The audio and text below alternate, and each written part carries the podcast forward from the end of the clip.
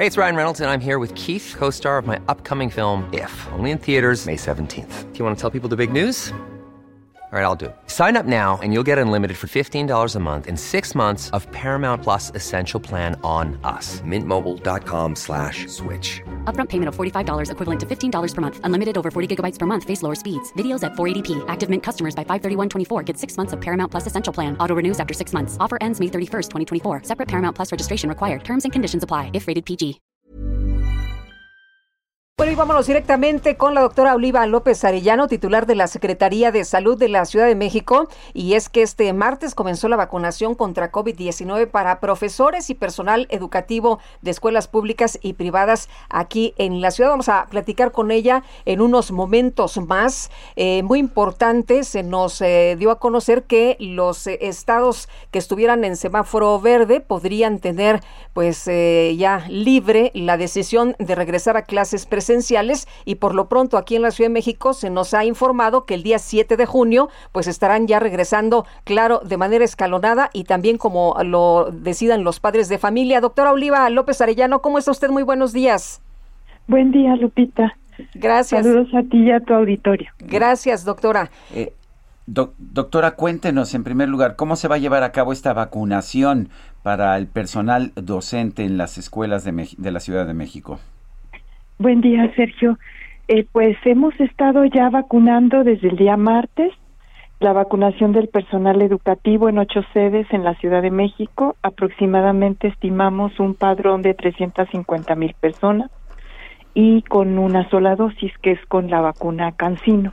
Esto eh, permite que, como es una vacuna que se aplica una sola vez, eh, cuando concluyamos esta vacunación masiva el día sábado, ya tengamos pues prácticamente todo el personal educativo en contacto eh, con alumnos eh, que está teniendo una actividad docente, Eh, ya lo tengamos vacunado y eso también da certidumbre para lo que se ha anunciado en estos días, que es un retorno seguro a las aulas. Doctora, eh, ¿serán profesores de escuelas públicas y privadas? ¿No habrá ninguna distinción? ¿Va a ser parejo? Esto eh, por una parte y por otra, ¿nada más necesitan una dosis o son dosis la- las vacunas de Cancino?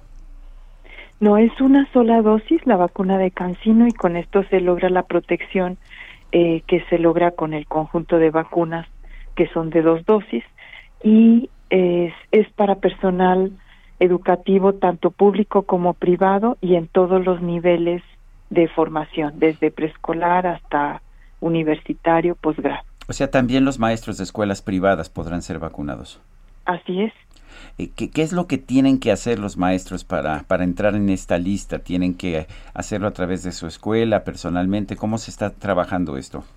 Sí, eso ya se realizó porque a partir eh, empezamos la vacunación el día martes y antes de esta fecha ya se tenía un poco más de mes y medio trabajando en el padrón. Cada centro educativo reportó a su personal. Luego esto fue validado con CEP y con Autoridad Educativa Federal de la Ciudad de México y ya con eso se integró el padrón. Por eso es un padrón integrado de 300 a cerca de 350 mil personas. Esto ya fue validado y a partir de ese padrón fue que llegaron las citas a los profesores con QR. Esto sí es importante señalar que estos padrones ya validados y ya con las citas es con lo que se está trabajando en las unidades vacunadoras.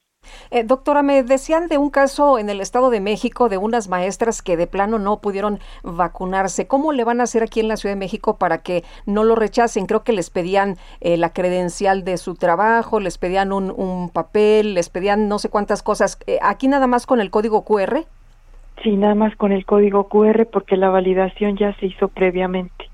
Se estuvo trabajando durante mes y medio para hacer esa validación. Incluso se invitó a los profesores a que checaran que estuvieran dados de alta y de no estarlo fueran a su centro escolar para que se aseguraran de que el centro escolar, que es quien validó, y- buen- qui- perdón, quien eh, reportó que eran personal educativo y luego se validó con CEP y con Autoridad Educativa Federal, eh, pues que sí estuvieran registrados.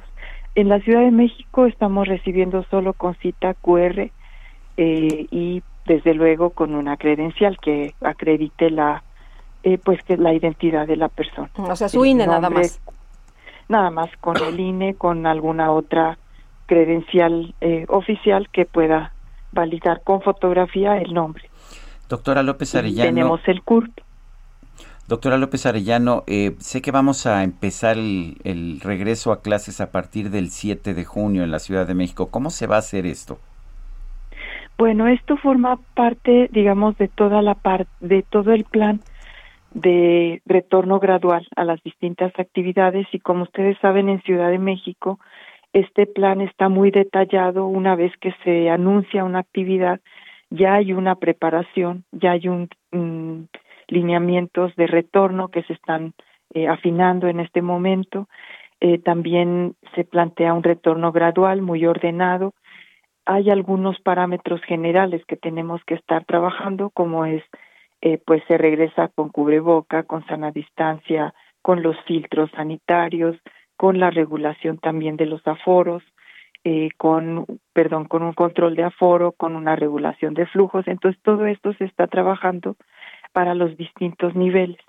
Todos estamos interesados en regresar, retomar las actividades en aula, pero también todos estamos muy interesados en que este retorno sea seguro, sea eh, festivo, sea con mucha eh, garantía de que estamos regresando a un entorno que va a permitir las, las actividades, pero que también va a estar muy pendiente del control de la pandemia. Si me permite una última pregunta antes de despedirnos, eh, el cubrebocas, hay eh, eh, pues información de que en algunas escuelas se puede utilizar del material que quiera, en otras pues los niños se lo podrán quitar. ¿Cuál es la indicación de la Secretaría de Salud? ¿Es obligatorio el cubrebocas en las escuelas? El cubrebocas será un elemento más para seguir conteniendo, mitigando la pandemia. Mm. En Ciudad de México es muy importante usarlo, lo hemos insistido desde hace muchos meses, muy tempranamente la ciudad propuso este como un elemento eh, fundamental sin despegarlo del conjunto de las acciones de protección personal, como es el lavado de manos y la sana distancia. También las áreas ventiladas, esto es muy importante. Entonces, la recomendación va a ser uso de cubrebocas, por supuesto, y para personal no médico eh, puede ser un cubrebocas eh, reusable, eso recomendamos, eh, de tela, no tiene problema que sea de tela. El, la, aquí lo importante es utilizarlo correctamente, que tape nariz y boca, que no se toque constantemente, que se lave las manos la persona cuando se lo coloca, cuando se lo quita. Bien, pues doctora, muchas gracias por platicar con nosotros esta mañana. Muy buenos días. Con mucho gusto. Buen Hasta luego. Oliva López Arellano, titular de la Secretaría de Salud de la Ciudad de México.